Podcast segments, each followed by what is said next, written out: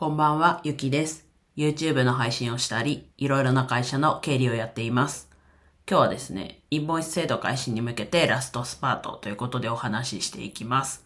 まあ、恥ずかしながらね、こう、経理をやっているんですが、あと、インボイス制度に向けて、経理のアルバイトをしている会社の、こう、インボイス対応が結構ギリギリで動いていて、まあ、2019年に、と2023年10月1日から始まりますというのがあったにもかかわらず、とここまでこう大きな影響があるものだっていう認識がなかったことが、まあ恥ずかしながらっていうところで、あのな、ただただこう消費税がね、変更される時も、経理って結構、どうしていく、ああしていくってこう、処理の部分あると思うんですけど、ちょうど自分と8%から10%になる時が、と、それこそ、多分インボイスも始まりますよっていう時も、多分お休みをいただいていて、えっと、休職していて、で、あと、その、しょさっきちらっと言った消費税8%から10%、まあ一部軽減税率8%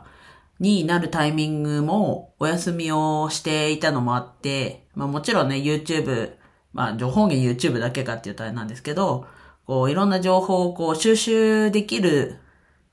状況ではありますけど、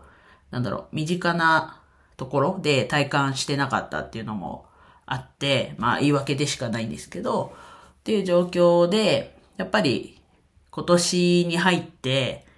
こう世間的にもインボイス、まあ反対だよって言ってる人もいたり、あとはやっぱ各社、こうシステムの会社というか、はいろんなこう、インボイスに対応したものだったり、プラス電子帳簿保存法っていう、こう、電子で保存する、こう、法律、制度のところもいろいろ出てきていて、まあ、複雑化してきている。まあ、インボイスに関して言うと、まあ、そもそもおかしな、ね、なんだろう、消費税の、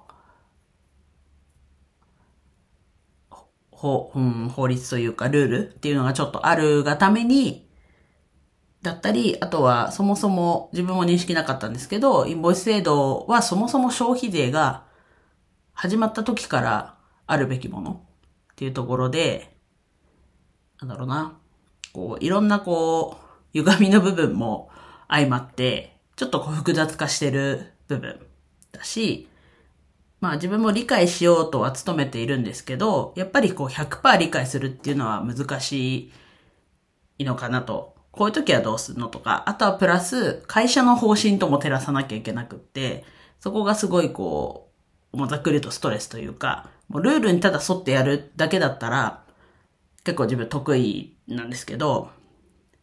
なので単に消費税変わりましたとか、っていうんであれば、全然スムーズにこう、受け入れられるんですけど、そこにさらにこう、法律プラス、なんだろうな、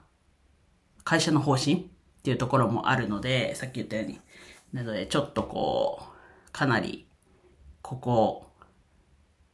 数ヶ月は、こう、精神的にも。で、10月始まったら始まったで、まあ本番じゃ本番なので、まあ準備の方が多分、こう、精神的だったり、時間的に厳しい部分はあると思うんですけど、なのでまあラストスパートっていうところなんですが、まあ始まったら始まったで、いろいろこう、カバーしきれていなかったというか、対応しきれていなかった部分も出てきたりすると思うので、引き続きね、気を引き締めてやっていくんですが、まず一旦、ね、制度開始する10月1日にはできる限り、まあ可能な限りっていう表現にはなっちゃうんですけど、こう、インボイス制度に対応した状況に、こう、経理のアルバイトの会社のをやっていかなきゃなというところで、うん。本当ラストスパートっていうところですね。ただまあ明日はお休みなので、YouTube の方がっつりやろうかなと思ってるんですが、まあ一旦今週は経理のアルバイトの方は今日までということで、今日もマニュアルだったり、運用どどうしていくか、細かい部分も、まあ徐々に詰めていって進んでいるなというとこではありますが、もう10日を切っているので、まあドキドキというか、いや、きっと漏れてる部分もあるんだろうなと思いつつも、やれる限りやっていきます。皆さん、インボイス制度について、多分経理でなくても、こう、なんだろうな、世間的になんて言うんだろうな、経費を立て替えるような方々もちょっと関わってくるとこではあるので、知識としてはね、経理に限らず、もう、それこそね、簿記の知識もそうですけど、もうインボイスの制度ももう全員が知っていなきゃいけないことだと思ってるので、とはいえちょっと自分ね、経理で一番こうインボイス制度のね、ところで理解しなきゃいけない経理でさえもちょっと理解が難しい部分ではあるので、皆さんも一緒にこう学んでいきましょう。もしかしたらね、ちょっとこう、緩くなるというか、多分、ちらっと最初、書の方に言ったんですけど、電子帳簿保存法。電子でこう、書類を保存する法律もちょっとこう緩和したりみたいなところも段階踏んで進んでいるので、まあもしかしたら、いやないかもしれない、あるとは限らないですけど、なんかちょっとこう一回緩和されて徐々にこう形作られていく可能性もあるかもしれないですけど、一旦は10月1日からしっかりと制度に対応して進めていかなきゃなと、こう決意表明じゃないですけど、やっていかなきゃなっていうのを改めて思ってるし、こう、ここ数日もがっつり、まあ極端な話、そのし、そういう系の仕事ばっかり、作業ばっかり、作業というか、そうですね、になってしまっていますが、本当ラストスパートだなというところだったんでお話ししてみました。では以上です。今日も一日楽しく過ごせましたでしょうか？ゆきでした。